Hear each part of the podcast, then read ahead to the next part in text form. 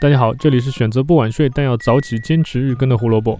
我今天会和大家说，你看到黑胶唱片觉得好看的一部分的原因，是因为它三十乘三十厘米的这个封套啊，远比你在手机上看到的豆腐块要大得多，所以你才会注意到这张唱片的封面设计那么好看。今天这张专辑的封面不单单吸引人，它还成为了一个文化符号。你可能在 T 恤、钱包等等各种地方看到过它，看到过的人记得来扣个一啊！一九六七年三月十二日，地下丝绒发行同名出道专辑《The Velvet Underground and Nickel》，世界上多了一个大香蕉。是不是在很多地方见过这个香蕉？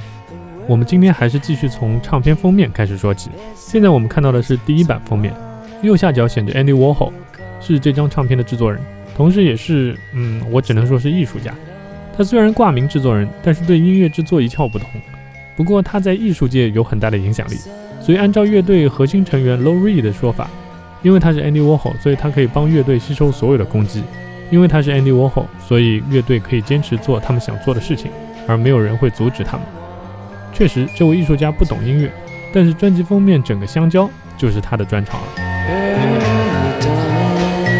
我们继续看右上角，这里有一行小字，我们把它放大一点看：P.U. slowly and see，慢慢剥开看。其实这个香蕉皮是一层贴纸，撕开以后我们能看到的是一个肉色的香蕉。这个设计在当时需要一台特殊的机器制作，所以专辑发行比原来的计划还要稍微晚了一些。之后不少复刻版都没有复刻这个封面，原因很简单，成本会高嘛。所以大家如果喜欢这张专辑，在收藏的时候一定要务必去找一张封面可以撕的，那样会比较有趣一些。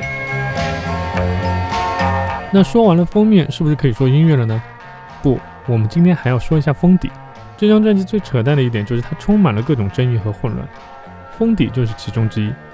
专辑第一版发行以后出了一个大问题，封套背面除了下方五个乐队成员以外，上面还有一张他们参加制作人 Andy Warhol 的一个名叫 Exploding Plastic Inevitable 的一个艺术活动时表演的照片。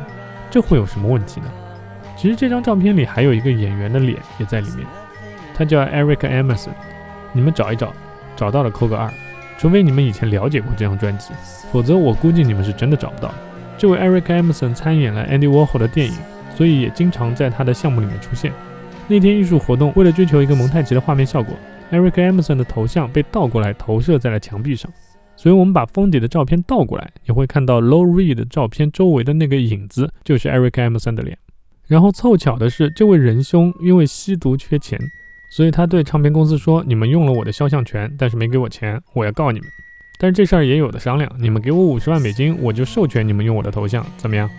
制作发行的哥伦比亚唱片说：“呵呵哒，你爱干嘛干嘛去啊，我是不会付这个钱的。”唱片公司手脚也是很快，先停下了所有的生产，你们把封底换了，再进行印刷。另外一边已经做完的封底，把贴纸贴掉。其实这张专辑本来销量也不好，被这个事儿一搞，一下子就跌出了榜单。五个月后才回到榜单，但最高的排名也就到了一百七十一。其实这个表现也不意外，因为几乎没有唱片店为他做宣传，电台也不播放，杂志也不愿意刊登广告。这么不约而同的封杀，是因为大部分人不知道这张专辑有什么价值。Lori 后来也承认，他们这一部卖得太大，拉胯了，音乐实验性很强，歌词又都是关于毒品啊、性啊之类的这种，导致很难有大规模的宣传。著名音乐人 Brian Eno 说，这张专辑在当时大概只卖了三万张，但是每一个买的人都去做了一个乐队。今天为大家推荐的是《Run Run Run》这首歌。这张专辑以前我基本是拒绝的，压根儿就听不懂。这次写稿的时候听一下，觉得大概有百分之七十的东西还蛮有趣的。有一些专辑真的需要不停的去听才会觉得有趣，但是问题来了，你都觉得它无趣，我还怎么重复的听呢？这是个死结啊，需要别人来帮你解开。讲一些故事、八卦或者解析，帮助你提起兴趣，也许你就会去听这张专辑了。比如我们这个胡说音乐历史系列节目，对吧？在发行十年后，这张专辑开始收到了许多迟到的好评。著名吉他杂志《Spin》把大香蕉放进了有史以来最具影响力的十五张专辑当中，《滚石》杂志则把它放在史上最佳五百专辑的第十二位，称它是有史以来最富有预言性的摇滚专辑。我们在这里不说太多 l o r i 后来和制作人 Andy Warhol 的纷争啊，也不会说专辑里面一共唱了三首歌被开除的那个德国模特 Nico 等等。就像我说的，这张专辑杂七杂八的事儿实在太多了，鸡毛蒜皮的一些东西啊，我们就算了吧。明天要说的一张专辑，我超级喜欢了，只可惜歌手去世的太早了。最近一段时间我再晚睡，估计也得，呵呵，呸呸呸啊！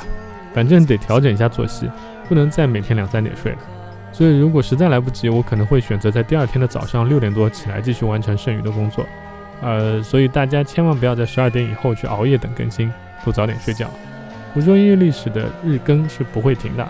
关注我，每天都会有新的音乐故事。明天见，拜拜。